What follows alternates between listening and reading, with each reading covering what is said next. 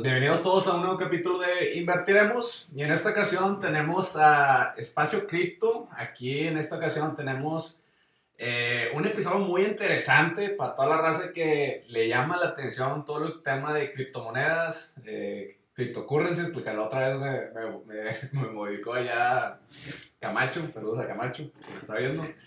Este, y pues eh, quisimos invitar aquí a Lalo, que tiene una amplia experiencia en este mundo. Hola Lázaro, ¿cómo estás? Muchísimo gusto, ya estamos aquí. Eh, estoy muy contento de estar contigo. Abraham no se pudo sumar, pero si no armamos dos episodios con Espacio Cripto. Sí.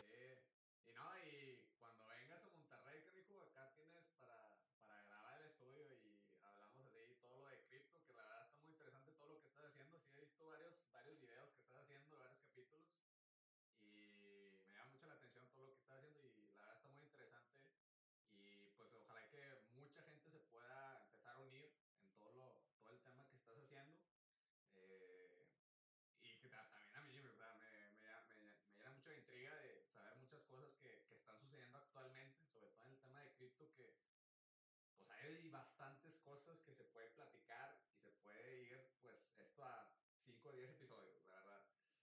Este, pero para toda la gente que no te conoce, eh, platícame un poquito acerca de ti, eh, en qué estás laborando, eh, cuándo iniciaste este podcast, más o menos platícanos para, para que te pueda conocer más, más la gente.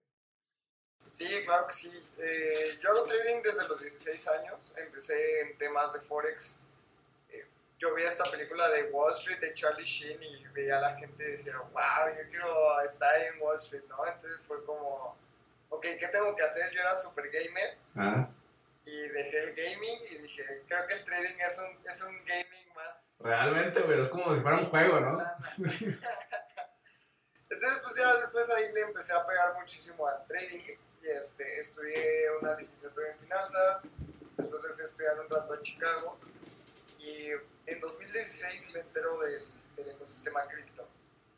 Fue como Bitcoin estaba alrededor de 2 mil dólares, eh, Ethereum estaba como en 15 dólares, la gente todavía no entendíamos bien qué era. Cuando a mí me hablaron de Ethereum y me dijeron, no, es que tienes el poder de hacer contratos inteligentes, fue así como de...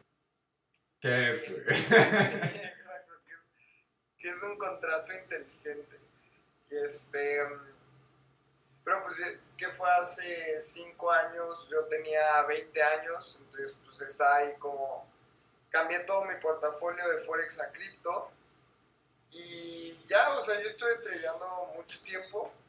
Ya después, justo conocí a Abraham, que es mi socio en Espacio Cripto, que también es co-host. Ok. Y eh, nos, nos encontramos en. Era Talent pero nos comunicábamos en el mundo cripto, te comunicas anónimamente. Ajá. Entonces yo tenía un animal en Telegram, él tenía como otra cosa. y fue así como de, oye, tú eres cripto oso. Ajá. Sí, ¿no? Y así como que eh, muy anónimo todo. Y, este, y nos fuimos a una criptopeda que, que estaba patrocinada por mu- muchos exchanges y conocí eh, muchísima gente ahí.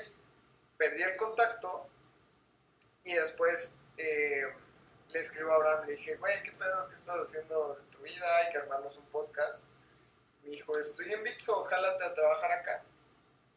Ya este, en mi entrevista yo tenía unos blogs, tengo un blog anónimo que sigo siendo cripto perro. Ajá. Y este. Y pues el que ahora es mi jefe, él me seguía en el blog y me dijo, ay, ¿a poco tú eres este güey? No mames, güey. Y le dije, no, pues sí, me dice, a ver, pruébalo. Y ya escribí algo así como, hey, ¿qué onda?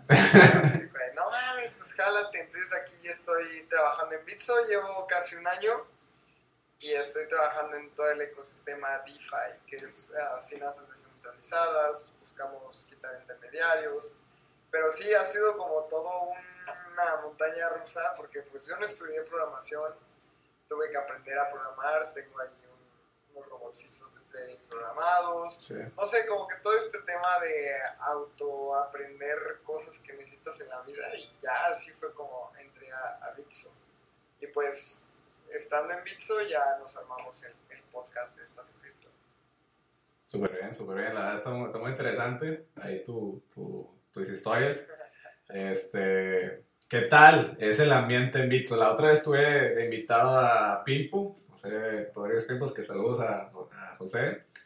Este, y pues nos platicó un poquito ahí de, de, de cómo inició ahí el tema de, de, la, de la empresa, este, cómo fueron los pilares aquí en México, en el tema de, de Bitso. Para toda la gente que no sepa qué es Bitso, pues son las, las exchanges más representativas, yo creo que de Latinoamérica, si no me equivoco este, aquí, eh, para poder hacer trading, para poder, hacer, para poder intercambiar moneda local, un peso, un dólar, un bolívar, un argentino, creo que también está en Argentina, a un Bitcoin, a un Ether. Entonces, eh, en esa plataforma pueden hacer ese tipo de transacciones y pues ha crecido bastante, tanto, tanto así que eh, está soportada por grandes eh, Venture Capital en, en en Estados Unidos. La verdad está muy, muy interesante.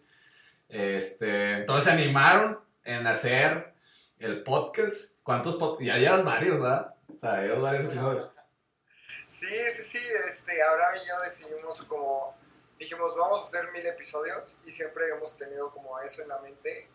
Y pues estamos sacando un episodio a la semana, llevamos 34 episodios. Ya llevamos 8 meses grabando uno a la semana eh, empecé pues como empezamos todos los podcasts, yo creo, empiezas tú solo, empiezas editándolo tú, tú eres como tu propia oficina, tu representante, este, tu propia agencia de, marketing y pues ya después Abraham y yo hemos estado sube, sube, sube episodios y pues eh, nuestro patrocinador Bitso confió en nosotros eh, desde principio y nos dijo, ok, este, vamos, vamos a armar el proyecto, ¿no? Entonces, Abraham y yo tenemos la editorial completa. Pizzo es solo un patrocinador que, que la verdad nos ha ayudado muchísimo y ya con eso pues compramos equipo, tenemos micrófonos, nuestro editor que es Juanqui, que nos edita muy bien. Pues ya ahora yo no, yo no tengo que hacerlo, ¿no? Ya tenemos a alguien que le sabe mejor. Súper bien. Este, tenemos a Paquito, que, que Paquito se encarga como a veces no, nos echa la mano en creación de contenido, creación de scripts. Este, ahora vamos a sacar el, newsletter, así que suscríbanse al newsletter. Hashtag suscríbanse. y tenemos una agencia de marketing muy, muy, muy buena y unas tres chicas, Carlos, Monse y Ana Pau, que nos ayudan a todo el post en redes sociales. Entonces, empezamos siendo dos y ahorita ya somos un equipo de siete personas. Súper bien, güey, súper bien. No, y está súper bien que, que esté dando a conocer este, este tipo de inversiones que están muy atractivas, sobre todo ahorita que, que está en el boom, en su pleno apogeo, y que mucha gente no sabe, sobre todo aquí en el país, aquí en, en, México. Poco a poco se está dando a conocer, poco a poco la gente lo está visualizando, ya por ejemplo en Salvador ya, pues ya es una moneda local, que fue la noticia de la semana. Este, y que poco a poco la gente se vaya centrando, vaya conociendo este tipo de activos, yo creo que es muy interesante, ¿no? Y creo que, o sea, este tema de hablar de Bitcoin y de Ether está siendo un poquito ya más eh, amigable en el sentido de que antes tú hablabas de Bitcoin y era como, no, es que en que está respaldado y creo que toda la gente estamos entendiendo un poquito más y también creo, creo que es un tema generacional si a nuestros abuelitos les decimos, no vas a poder tener un billete en el que diga el billete que vale 20 pesos y todo va a ser en una computadora que tienes en tu mano, creo que es muy difícil. Entonces ahora nosotros que somos millennials, ahí viene la generación Z, que ya tenemos como este chip digital, es mucho más fácil decirle, oye, le vas a poder mandar a tu amigo en Europa dinero para las chelas sin que te diga cómo es que voy a ir a depositar mi dinero y convertir. O sea, creo que ya la barrera está, está siendo un poco más amigable. Y creo que también un tema es la experiencia que hemos tenido con el dinero. Por ejemplo, vemos Argentina, ellos tienen una inflación del 5% mensual. Entonces, si tú tienes dinero, te quema las manos el dinero, porque mañana vale menos. El pasado mañana va a valer mil veces menos. Entonces, está, están viendo eh, maneras diferentes de inversión. Y lo interesante de Bitcoin es que es deflacionario. Eh, eh, yo, yo, he visto que en tu podcast has hablado de inflación y es como, es, tu moneda está perdiendo valor día con día, porque es inflacionaria, porque las monedas se imprimen, porque tienes más dinero si el gobierno necesita dinero. Vemos el rescate económico de Estados Unidos que han impreso más de 5 trillones de dólares. Entonces ellos, la máquina de impresión sigue y sigue y sigue. Y de Bitcoin nada más vamos a tener 21 millones de Bitcoins. Entonces la otra vez le estaba platicando esto a alguien en el gimnasio que les decimos no coiners cuando no tienes Bitcoin. Y me decía, ¿y qué va a pasar cuando se acaban esos 21 millones? Pues no se van a acabar. ¿Qué pasa si me muero y tengo mis Bitcoins? Se pierden de por vida. Entonces todo eso está haciendo. Está muy cabrón, O sea, pues es algo totalmente nuevo y por la raza no le cabe en la cabeza cómo, cómo manejarlo, ¿no? Cómo administrarlo. Sí, justo. Entonces creo, creo, creo que cada vez más se está entendiendo este tema de que es finito. O sea, tenemos una cantidad específica de bitcoins. Y es como si dijeras, tenemos una cantidad específica de Mustangs del 68, ¿no? O sea, si tú quieres un Mustang del 68, cada vez va a valer más porque cada vez hay menos Mustangs o cada vez la gente no está dispuesta a vender sus Mustangs y eso es lo que está pasando con Bitcoin. ¿Qué pasa? Que tenemos 18 millones de Bitcoins en circulación y la gente no queremos vender. Entonces, si tú, estás, si tú quieres comprarme un Bitcoin, yo no te lo voy a vender a menos que lleguemos a un precio que yo esté dispuesto a venderte. Entonces eso ha sido porque Bitcoin ha subido de precio, porque la gente que tiene Bitcoin no está dispuesto a, a venderlo más barato de lo que está ahorita. Y básicamente es ley de oferta-demanda. Si, si tú demandas muchos Bitcoins va a depender de cuánta oferta hay en el mercado. Si hay muchos Bitcoins en el mercado, probablemente lo encuentres más barato. Y si hay muy pocos Bitcoins, vas a tener que pagar más por él. Sí, la verdad se está haciendo cada vez más demandante y eso a la postre pues empieza a generar un poquito más valor de lo, de lo acostumbrado, que, que, a diferencia de los países que empiezan a imprimir, imprimir, imprimir y pues nos estamos dando cuenta que pues no es negocio, o sea, estar imprimiendo a los 11, güey, que ya ha pasado en varios países. Entonces, eh, yo creo que algo muy llamativo, muy interesante de, de esta revolución por así decirlo, de, de, de todo el tema de, de, Bitcoin, de Ether, de todas las criptomonedas, es lo puro que es, ¿sabes? De, de que nomás hay cierta cantidad y no más, güey. Entonces, eso lo llama mucho la atención y, y hablando un poquito también de, de lo que hiciste, de trasladarte del, sistema de, de exchange, que por cierto yo también inicié mi, mi por así decirlo, mis inversiones a muy temprana edad y empecé con, pues, igualmente con commodities, eh, empecé a tradear lo que es el oro y el, el, el, petróleo, este, y pues estaba dando cuenta con el paso de los años un cierto tipo de patrón, un cierto tipo de, de, de forma, de estadística, de, de qué tipo de, cosas pueden influenciar ese tipo de precios. Y ya cuando empieza a haber nuevas, nuevas revoluciones, como, el, como esta revolución de criptomonedas, pues te estás dando, me, me, estoy dando cuenta que pues es un poco parecido, ¿no? O sea, eh, podemos decir que Bitcoin, Ether, a lo mejor Cardano o Ripple, a lo mejor puede ser como trasladando como el sistema financiero como si fuera un índice bursátil, ¿no? O sea, que, se, que fuera un Nasdaq, que fuera un Dow Jones, que fuera un S&P y que todos fueran soportadas por, por las altcoins y bueno, por las shitcoins, que por cierto, me gustaría que eh, hiciste un episodio de las shitcoins me gustaría que retomáramos ese tema. ¿Qué es para ti, para toda la raza que nos está escuchando, eh, una, una shitcoin, que es para ti una altcoin y que es para ti una criptomoneda? Para así decirlo, para diferenciar entre uno. Yo sé que hiciste ahí un episodio, este, pero me gustaría que tocáramos el tema para que la gente lo, lo asimile un poquito más. Sí, claro, creo que hay dos conceptos que hay que dejar bien claros. Uno que es Bitcoin. Entonces, Bitcoin es la primera criptomoneda que se creó en 2009 por Satoshi Nakamoto y pues este, este sistema peer-to-peer de transferencia de, de, dinero, ¿no? Entonces Bitcoin es la primera criptomoneda que existe y ahí nace el concepto de criptomoneda. Después tenemos lo que son las altcoins o monedas alternativas, que son todas aquellas que no es Bitcoin. Entonces, eh, en el ecosistema cripto se les dice shitcoins a muchas monedas, pero pues eso es, es muy relativo, porque tal vez para mí no me gusta Ripple y tal vez a ti sí te gusta y yo digo que Ripple es una shitcoin y tú la defiendes a capa y espada, ¿no? Entonces creo que ahí es un concepto que existen las meme coins que son monedas que son memes, por ejemplo está Dogecoin, está Shiba, que sí no tienen ningún sustento, no tienen ni un caso de uso y la gente las compra por diversión. Entonces, pues sí existen estas como meme coins y están las altcoins, pero pues ya sea de cariño o no, ya todas las altcoins se les dice shitcoin. Es más broma que otra cosa.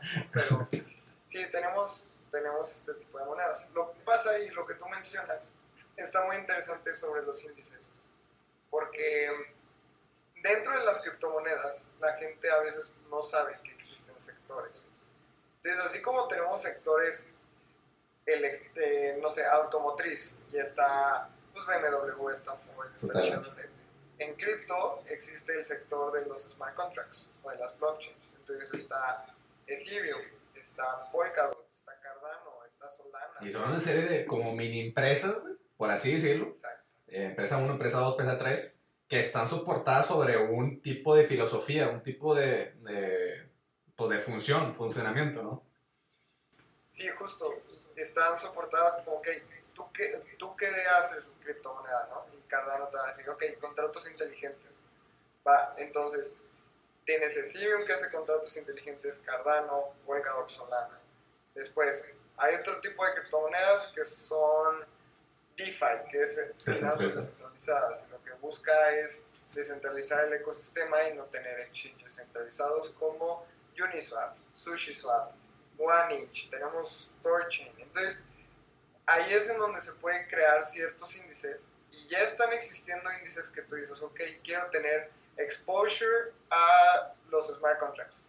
Entonces tú nada más compras una monedita y tiene pues una, una serie de activos que te dan el exposure a DeFi. Como si fuera un ETF, ¿no? Sí, exacto. Literal.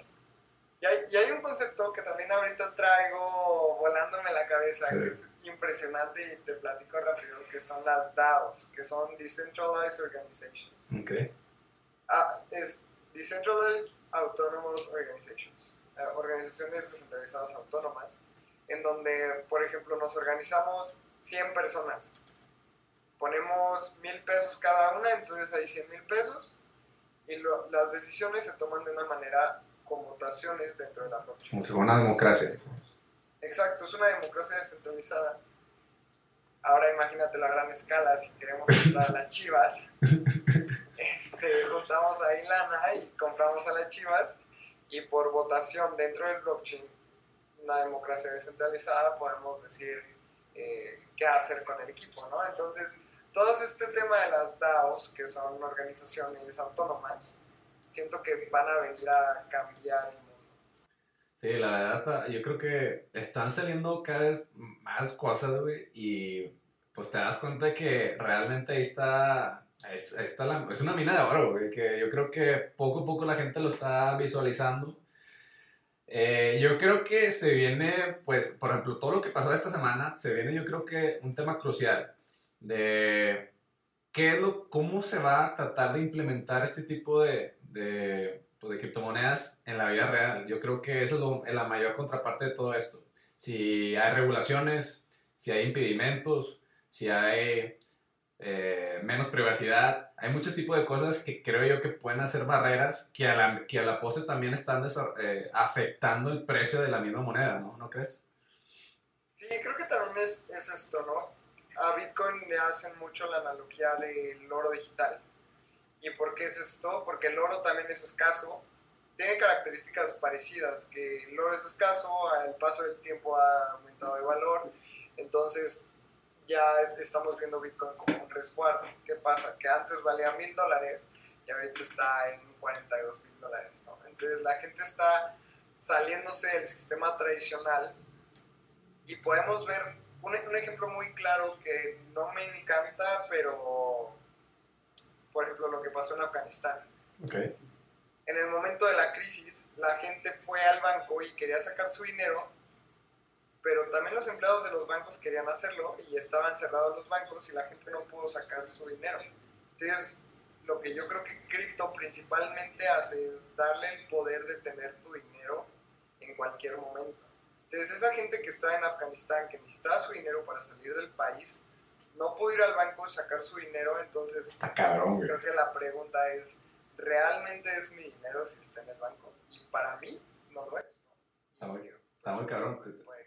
Te platico mi experiencia. Yo tenía inversiones en una, una casa de bolsa en Estados Unidos y para recuperar mi dinero, se tardaba, o sea, de Estados Unidos, creo que de Chicago, creo que era el banco, de traerlo allá a México, se tardaba dos semanas, güey.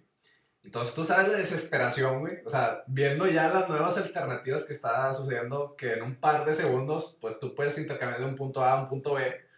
Viendo esa situación, te pones a pensar, madre, o sea, realmente, pues cómo ha evolucionado la- la- las cosas y pues ya la gente se está dando cuenta de que, pues por ahí puede ser el camino, ¿no? Sí, claro, porque además, imagínate, ponte en la posición de estas personas. Tienen todos sus ahorros en el banco, no lo pueden sacar, pero tampoco pueden salir del país. A comparación de que si yo tengo mi dinero en Bitcoin y lo tengo en mi billetera, en mi celular, pues yo puedo volar a Argentina y sé que en Argentina alguien me va a comprar mis Bitcoins. Está muy cabrón, está muy cabrón. Entonces, creo que eso es el, el tema principal, que estamos dándole la oportunidad a la gente de tener otra vez su dinero en su poder. Literal. Eh, ¿Cómo ves eh, el crecimiento en lo que es el, en el tema de, de- de monedas? O sea, sé, sé que esta semana ha sido una semana pues catastrófica para mucha gente. este, por ahí se habla de que casi el 80% de la gente que tenía apalancamientos en cripto pues se liquidaron. Este, y pues empiezan a ver eh, pues noticias como la de China, la de B grande, puede haber también noticias también como lo que va a suceder en la Reserva Federal de Estados Unidos, qué va a suceder con las regulaciones. Entonces, ¿cómo ves que vaya a pasar el futuro? O sea, ¿crees que en poco tiempo tendremos una pues una más facilidad de poder comprar y tradear eh, criptoactivos o crees que todavía va a tardar un poquito más de tiempo? Sí, es, este es un tema bien interesante. Creo que va a tomar mucho tiempo porque la tecnología es muy nueva Ok. y todavía la gente no la puede entender al 100%, ¿no? Tal, tal vez tú y yo que sabemos de tecnología y tal vez tenemos un celular bueno, eh, ten- tenemos acceso a internet y sabemos inglés, podamos entender qué es Bitcoin y cómo utilizarlo, ¿no? Y mucha gente todavía no tiene la necesidad de comprar Bitcoin. Por ejemplo, México. Tenemos una inflación estable, por así decirlo Más o menos. todavía no es tan mala como en Sudamérica y no es tan buena como en, como en Estados Unidos. Entonces, nosotros no tenemos tanto la necesidad de estar buscando un resguardo de valor para nuestro dinero porque nuestro sistema bancario todavía está jalando un poquito mejor que los de Sudamérica. Pero ve Venezuela y en Venezuela yo hablo con gente de allá y todos saben y todos entienden Bitcoin. Eh, por mi trabajo hablo con gente de Argentina y es gente de Customer Support que estudió gastronomía Ajá. y te dan una cátedra de finanzas. no, es que en Argentina solo te dejan tener 200 dólares, comprar 200 dólares al mes, pero tu inflación es del 5%. Entonces, tienes de dos. O compras Bitcoin, o vas y compras dólares ilegales en, el mercado negro. unas cosas que se llaman corralitos y te vas a un literal a un bar ahí a comprar No, dólares. mames. Entonces, todos ese tipo de personas siento que van a ser la próxima generación que adopte Bitcoin. Y mucha gente en Argentina está aceptando Bitcoin y entiende este concepto. Como decías, en El Salvador ya es una moneda legal y de hecho puedes pagar en donde sea, Starbucks ya te está aceptando Bitcoins, eh, McDonald's. Entonces, creo que El Salvador es un experimento perfecto para entender qué tan temprano estamos en un ecosistema cripto, pero de que vamos a llegar, vamos a llegar. Y hay un, y hay un dicho que es, eh, primero se ríen de ti, después te observan, después se pelean contigo y después te adoptan. Y creo que eso es lo que pasó, por ejemplo, con el Internet. primero se reían del internet, ¿no? Y para qué quieren el internet se puede escuchar la radio o en la tele. Después eh, te, intentan entender, después se pelean contigo y vemos la burbuja de las .com y después te adoptan. Entonces creo que eso está pasando en el ecosistema. Sí, yo creo que los países más necesitados son los que más necesidad tienen de buscar otras soluciones, ¿no? Este, la otra vez estaba buscando, eh, estoy tratando de meterme en lo que es en el minado de helium, este, unas monedas muy, muy interesantes, y me a buscar en los foros, güey, y raza de Irak, güey, raza de Irak tratando de ver cómo minar, güey, esa, esa moneda, güey, me parece que, ah, o sea, para mí me cambió el chip de que, wow, o sea, ya otras personas en otros países buscando otras alternativas a, a su moneda local, güey, porque pues sabe que hay una mina de oro en, en, ese tipo de cosas, ¿no? Y, justo hablando con, con, gente de Argentina me decían, es que lo único que nosotros queremos es una oportunidad como la gente de primer mundo tiene de tener una moneda estable. O sea, no estamos pidiendo eh, pues no sé, educación de primer grado. No, o sea, tan solo déjenos que el dinero que ganamos hoy no valga menos mañana. Entonces están viendo esta alternativa en Bitcoin, que es una moneda internacional, global, que vale lo mismo en China, a Nigeria, a Argentina, a Venezuela. Creo que es una alternativa bien interesante y va a venir a contrarrestar todos los temas de, ok, vivimos en países que subdesarrollados. es una moneda. O sea, si yo quiero irme a vivir a Colombia, voy a tener más restricciones de cambiar mis pesos mexicanos por dólares. Después llega a Colombia con dólares, cámbialos. Ah, Entonces, todo ese rollo va a ser mucho más fácil tenerlo en, en, una criptomoneda que, o en una moneda global, ¿no? Pero siempre digo, ok, si no es cripto, entonces dime qué otra alternativa existe en el mundo actual y creo que no la hay. Está, la verdad está muy interesante.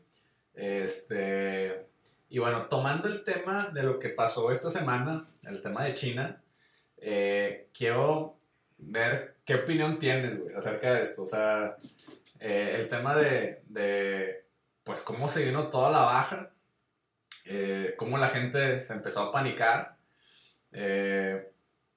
¿Qué crees que debe hacer la gente para poder lidiar con este tipo de, de, situaciones volátiles que están sucediendo en el, mundo, en el mundo? Y pues por la misma moneda, como es una moneda pues relativamente nueva para el mundo, pues empieza a haber disparates, ¿no? Eh, ¿qué, ¿qué, tipo de, de, forma crees que la gente debe empezar a lidiar con esto para que pueda entenderlo y pueda eh, pues sentirse un poquito más amable, güey, ¿no? ¿Sabes? Sí, claro. Creo que primero lo que hay que entender qué es lo que pasó en, en Evergrande, ¿no? Que es una empresa inmobiliaria la más grande del mundo. Y la cosa es que tenía más, bueno, tiene más de 300 billones de dólares en deuda.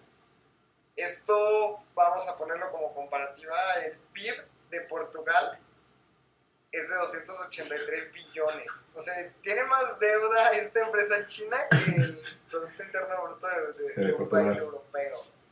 Entonces es demasiado grave. Y la cosa es que los bancos chinos ya no están dispuestos a prestarle a esta empresa. La empresa tiene miles y miles de edificios sin terminar de construir.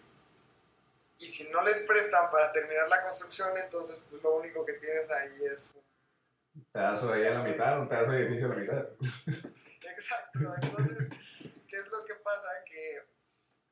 Y creo que todavía no hemos visto lo peor, porque además China estaba en, en holidays el lunes y martes, entonces mañana va a abrir el mercado chino y vamos a ver qué pasa, pero, este, ¿qué pasa ahora a nivel macro? Que la gente empieza a sacar su dinero y se empieza a asustar y dice, es que va a haber una recesión, entonces... Eh, todos los bonos y nosotros tenemos fondos de ahorro para el retiro y todos estos temas de, de fondos de ahorro normalmente compran estos bonos de, bienes raíces otros países offshore. Entonces probablemente si tú tienes un fondo de ahorro del retiro tienes un poquito de exposure a Evergrande y la gente se empieza a paniquear y ¿qué empieza a hacer? Es como que quiero mi dinero, no quiero que esto explote en la cara Y las criptomonedas, como es un mercado todavía muy, muy, muy pequeño, si, bueno, comparado a, al Standard Poor's, ¿no? Tenemos, que por cierto, también le pegó a, a, la, a las bolsas de, de, Wall Street, ¿no? Muy duro. Y, y, también Bitcoin es un, es un activo muy volátil que ahorita pues está en manos de, inversionistas muy grandes, como está Michael Saylor, eh, tenemos acciones ya listadas en bolsa de exposure cripto. Entonces, ¿qué pasa? Cripto al ser un, un, asset muy volátil y la gente dice va a haber una recesión, entonces ¿de dónde sacan primero su dinero?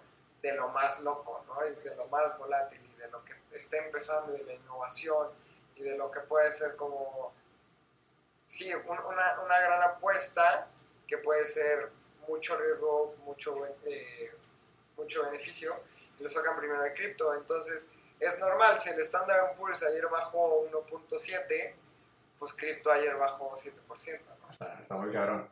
Y, Sí, a mí lo que me da la atención es que la mayoría, pues yo, yo sigo mucho en Twitter a muchos, a muchos eh, inversionistas de, de cripto y muchos dicen, güey, no sé si te, te ha tocado ver, que compren, güey, compren el dip, compren el dip, compren el dip. Güey, espérate, güey, todavía faltan más noticias por llegar y ya la raza, eh, pues tiene que ser consciente de que, pues no hay que arriesgar hasta, hay que arriesgar hasta, hasta un cierto punto, ¿no? Para que, pues no le vuelva a caer más de lo más que, que cayó, ¿no? Sí, justo, creo que el tema es entender qué es lo que estás haciendo, porque si eres un inversionista muy nuevo y no entiendes cripto y no entiendes cómo funciona Bitcoin y qué estadísticas están viendo la gente de Twitter, no nada más por tener a 100 mil followers vas a hacer lo que el güey te diga, ¿no?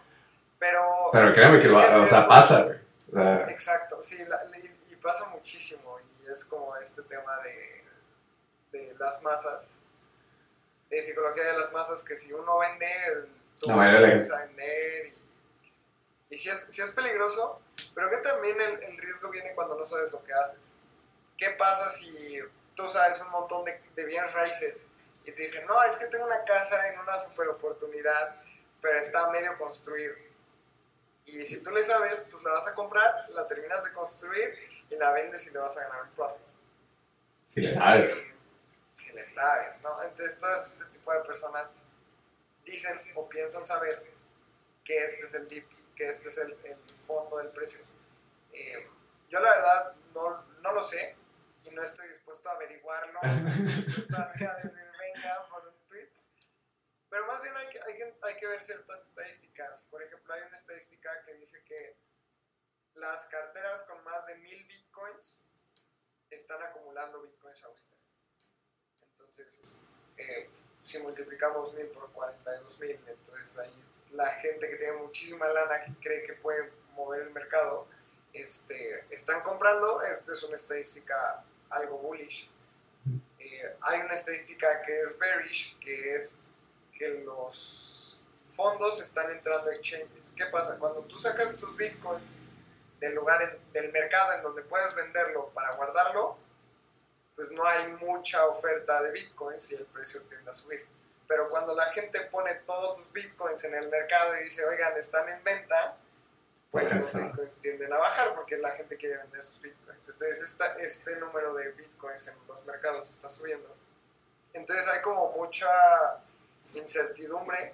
Yo en, yo en momentos de incertidumbre, si ya no vendí, pues me espero un poco a ver si hay certidumbre y ya puedo tomar decisiones. Pero creo que el, el riesgo es cuando no sabes lo que haces. Yo creo que es la... Si la... no sabes lo que haces, pues no inviertas en O que copie a la gente que está haciendo lo que le digan en Twitter. Porque sí me ha tocado ver, y ves los comentarios y dices, ah, no, sí, tienes razón. Y yo, güey. y yo creo que una de las cosas que tienen que hacer, bueno, para, para la gente que va iniciando, y creo que lo hablaste en uno de tus episodios, eh, el tratar de comparar lo que es el análisis técnico con el análisis fundamental de, de, lo que estás invirtiendo, sea un Bitcoin, sea un Ether, sea lo que sea, este, para saber hasta dónde puedes tú empezar a, a, tener lo que tú dices, un poquito de certidumbre para que tú pues sepas a ciencia cierta lo que estás haciendo. Y otra de las cosas yo creo que importantes a, a, hacer para esta, este tipo de ocasiones que pues, no suelen verse de, de, la noche a la mañana, suele, pues, es raro verlo, el tratar de imponer un stop loss. O sea, oye, si sabes que puede tener cierto riesgo, pues pone unos stop loss y un stop, limit, un stop limit, que de hecho en Bitso ya está la, la opción de, poner eso. Entonces, eh, tú estableces, oye, pues tengo a lo mejor de lo que invierto un 20% si baja, pues que se cierre mi, mi, mi, pues mi transacción. Que si gano un 80%, que se cierre mi transacción. Entonces ya tú vas manejando tus porcentajes para que pues, no te pegue ni tan mal ni tan bien, ¿sabes? Entonces, para que tú vayas regulando eso. Yo creo que es muy importante para toda la gente que, que va iniciando. Este, y pues si tiene mucho estómago y que puede holdear este tipo de situaciones y que pues a lo mejor si sabe que a lo mejor no le importa si perder a lo mejor la cantidad de dinero que tiene ahí guardada en, en criptomonedas, pues, pues está bien, digo, no, no hay nada preestablecido. Yo creo que hay cierto tipo de inversionistas de alto riesgo, de medio riesgo y de bajo riesgo que se pueden, que se pueden manejar de una forma mucho más sencilla y mucho más simple, ¿no? Que, que, que mucha de la gente que pues sigue en Twitter o que sigue en YouTube a raza y que pues no sabe lo que está haciendo, ¿sabes? Sí, y algo que me gustó mucho es como que tienen que entender qué tipo de inversionista eres, ¿no? Entonces mucha gente dice, no, es que yo soy súper arriesgado y a la primera caída ya sacaron.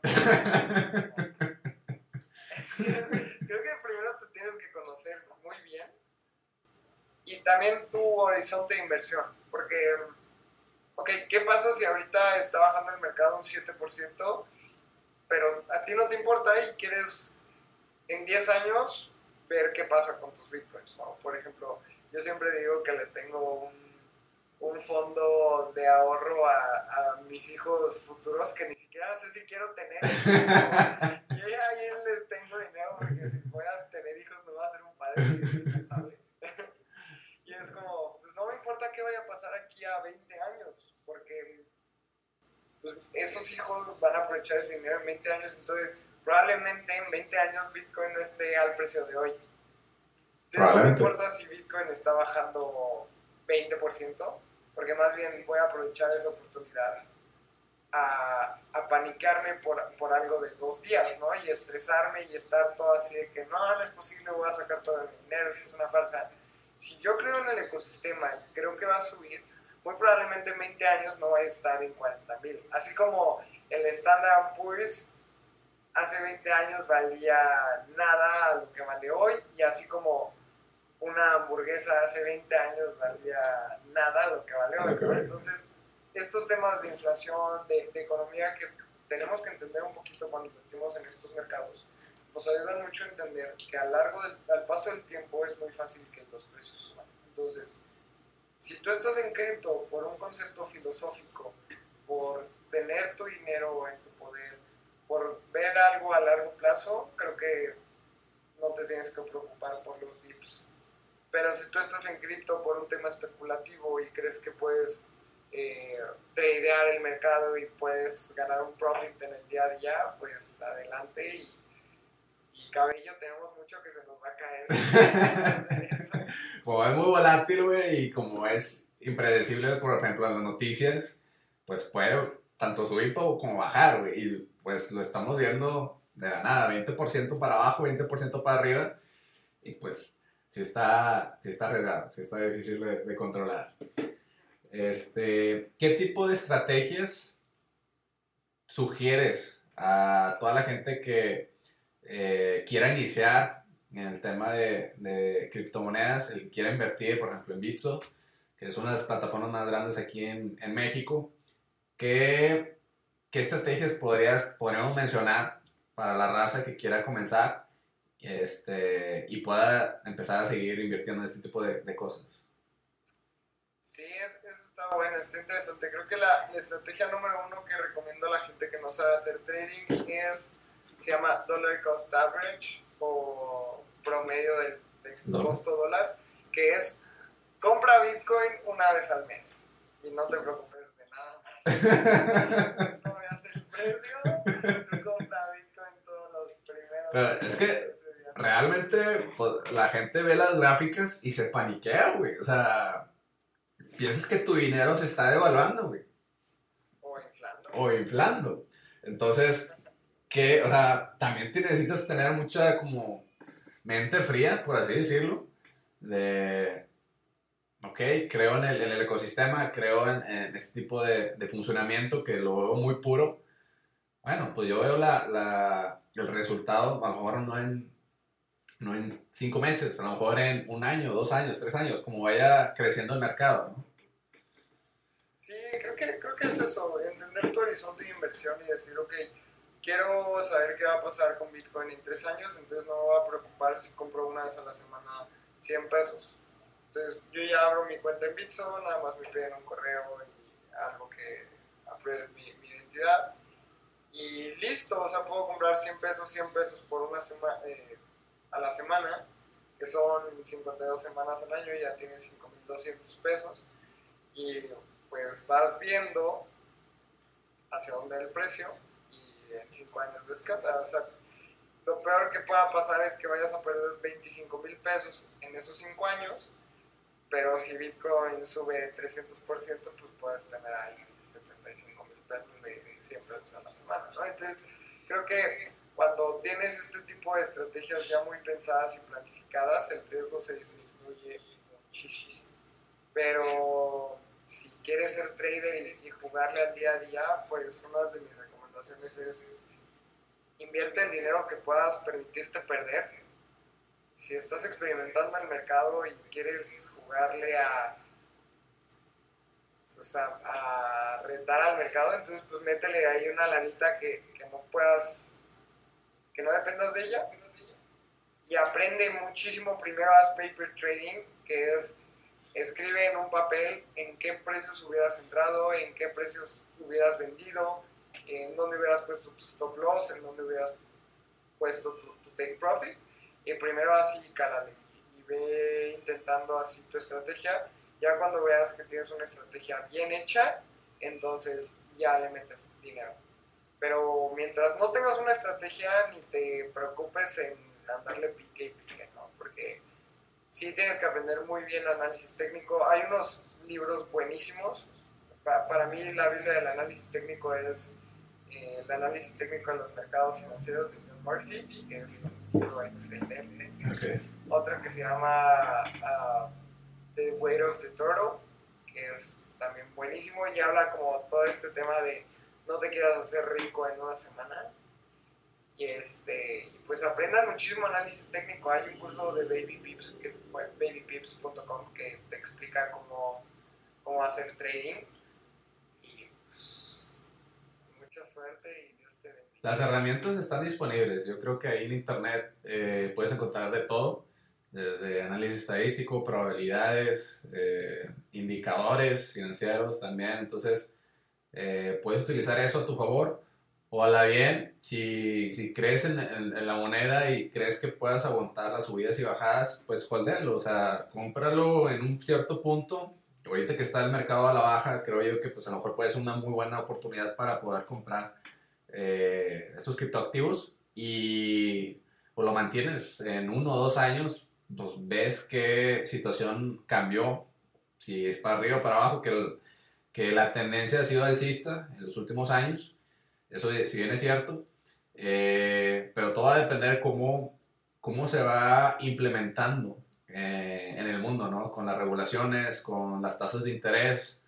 Eh, yo creo que lo que va, para mí, a mi propio gusto, lo que va a catapultar va a ser lo que va a decir Estados Unidos. Porque lo que dice Estados Unidos, pues lo hace todo el resto del mundo. Entonces, eh, creo yo que eso va a influenciar bastante si es, va a ser un poquito más de acelerado el tema o más desacelerado el tema del crecimiento de criptomonedas, pero yo sí veo mucho, mucho futuro eh, en este criptoactivos y, y pues para toda la gente que va iniciando, puede iniciar con realmente con muy poco capital en este tipo de, de plataformas. Por ejemplo, en Bitso, con 100 pesos tú puedes invertir en cualquier criptoactivo. Realmente no necesitas cantidades súper grandes. Y tú puedes estar probando cómo o va subiendo los 100 pesos o van bajando los 100 pesos. Entonces, eh, está muy interesante para toda la gente que quiera empezar a, como yo le digo, a tantear el mercado. Eh, creo yo que por por ahí pueden empezar.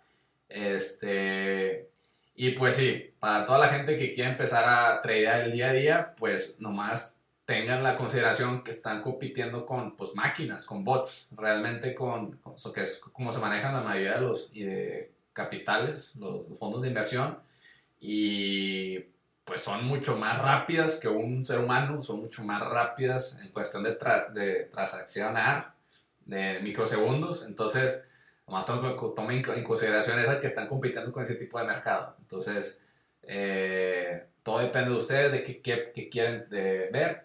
Y, y, otra de las cosas que yo, por ejemplo, estoy a la espera de Bitso es cuándo va a haber más criptoactivos dentro de la plataforma. Actualmente son una serie de criptoactivos, creo que son 15, 20. Pero cuando voy a ver un, un shitcoin como Shiba, como un Doge. pues hoy, hoy se listó Compound. Ya pueden comprar. Ah, ¿está Compound? Compound ya, ya está dentro de, de Bitso. En el app va a aparecer en unos días. Este, estamos haciendo una campaña muy grande para, para listar monedas y pues se vienen ahí cosas muy interesantes. Este, no, no puedo hablar de más, pero sí hemos escuchado a los usuarios y se vienen cosas eh, muy grandes, ¿no? Y nada más retomando tantito el tema que decías que será lo que, lo que de Estados Unidos, pues ya Estados Unidos acepta pagos con monedas estables como transferencia SWIFT. Entonces, ya es igual de legal yo mandarte USDC como un stablecoin, que es una moneda estable, que mandarte un SWIFT.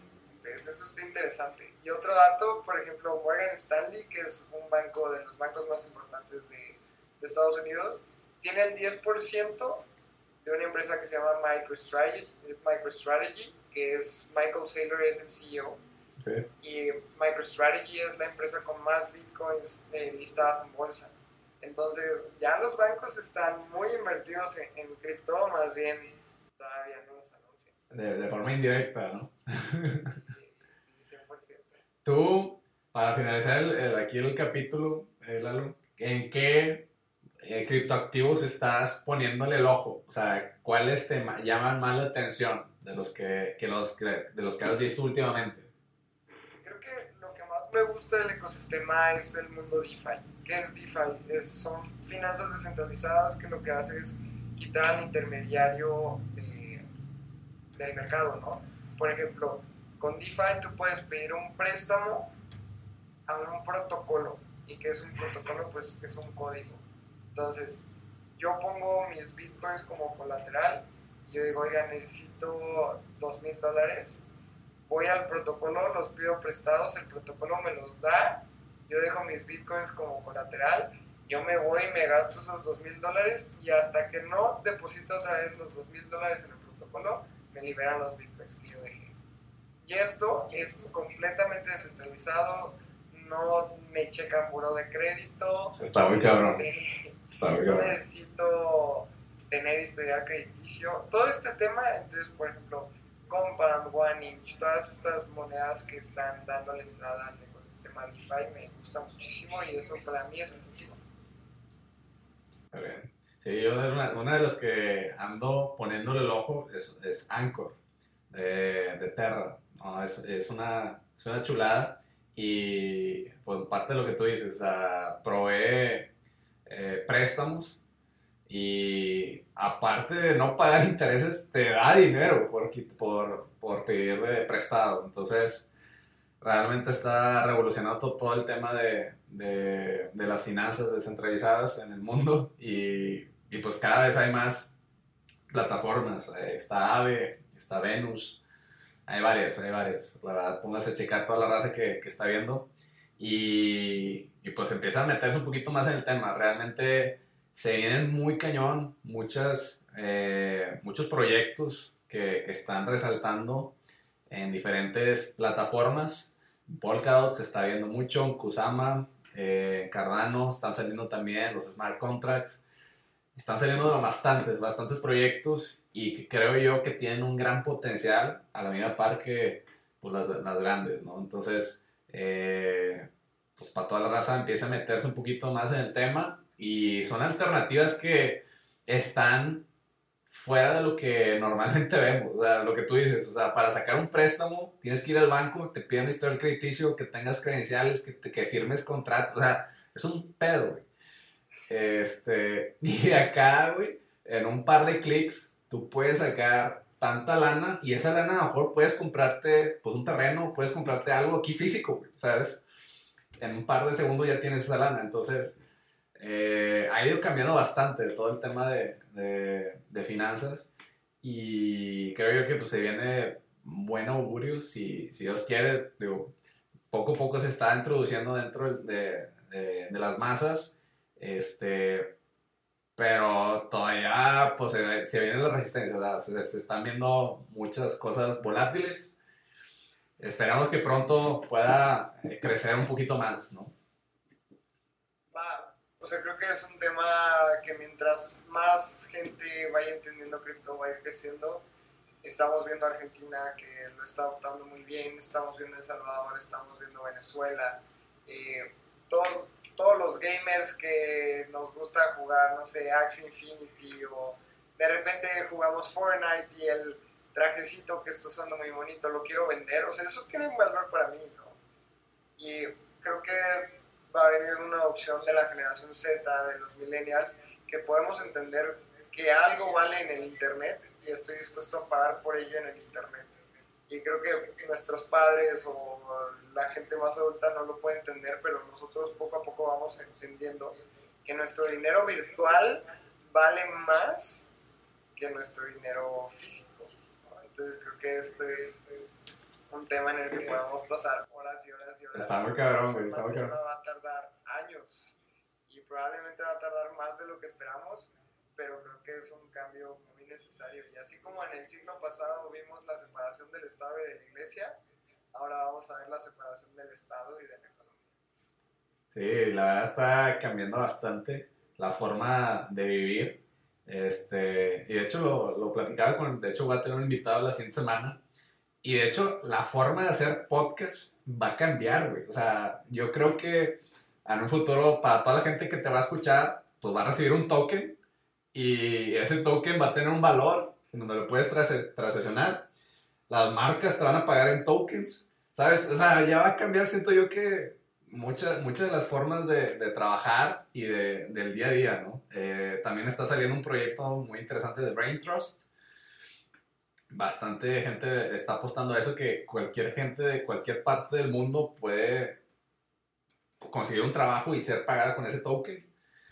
Eh, si hay un proyecto, lo de metaverso, también está muy interesante, está muy cabrón, o sea, si para toda la gente que nos está escuchando, métase un poquito en el tema y están saliendo proyectos de sumamente atractivos y que pueden tener alta escalabilidad.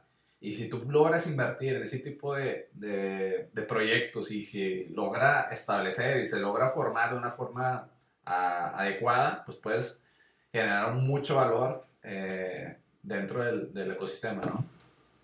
Sí, 100%, 100%. Creo que todavía no entendemos el potencial que puede haber detrás de una economía descentralizada. Cabrón, cabrón, sí. Y para finalizar, Lalo, este, ¿qué, ¿cómo ves eh, el futuro aquí en México? ¿Cómo ves en cinco años? También le hice la misma pregunta a, a Pimpu.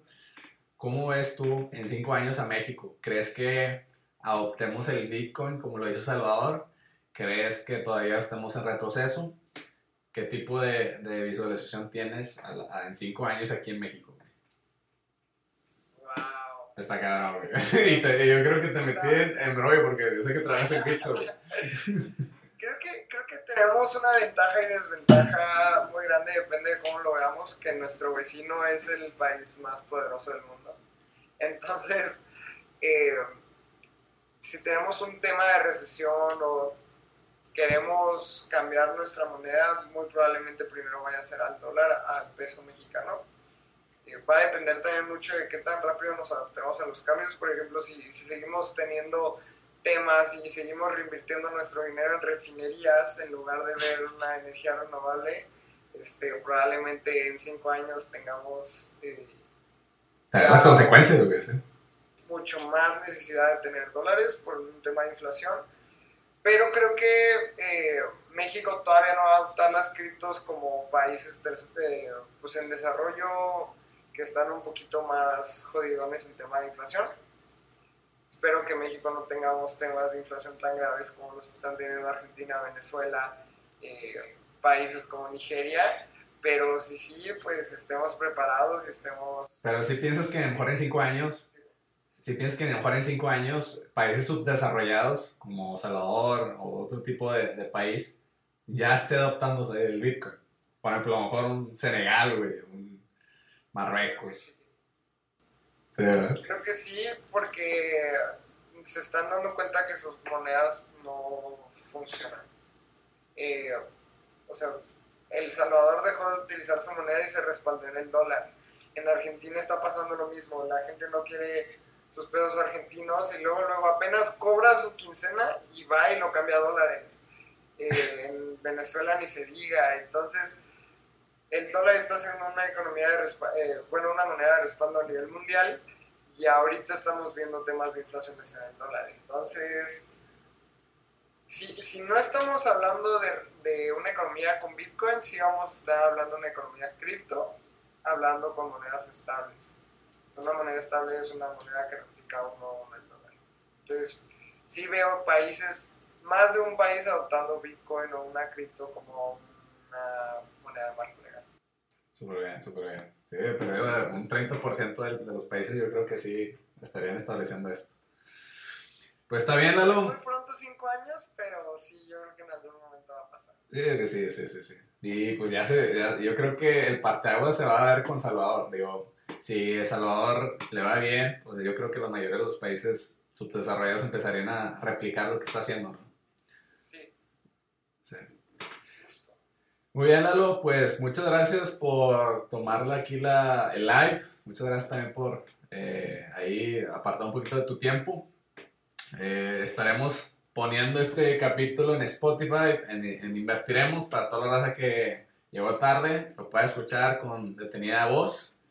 Y pues ojalá y un día le caigas aquí a Monterrey, canijo, y grabemos aquí un episodio, aquí en el estudio. Este, y podamos platicar. Yo sé que este es un tema sumamente amplio, güey, y pues hay muchas cosas de donde tocar, pero bueno, así a grandes rasgos tocamos lo que es el, el tema de, de cripto y pues mucho gusto también, pues primero vez con, conocerte, Canijo. Sí, muchísimas gracias por el tiempo, por la invitación este, y por la carnita asada que se va a armar ahí en Monterrey. Que se arme, que se arme. que cuando le caigas aquí, armamos ahí una carnita asada, como cada buen regio. Este, sí, güey, ahí va raza, güey, que de aquí en Monterrey que, que anden este, también ese tema pues ahí podemos armar una, una reunión de cripto fanáticos. Me parece perfecto. Muchísimas gracias. Ya quedó.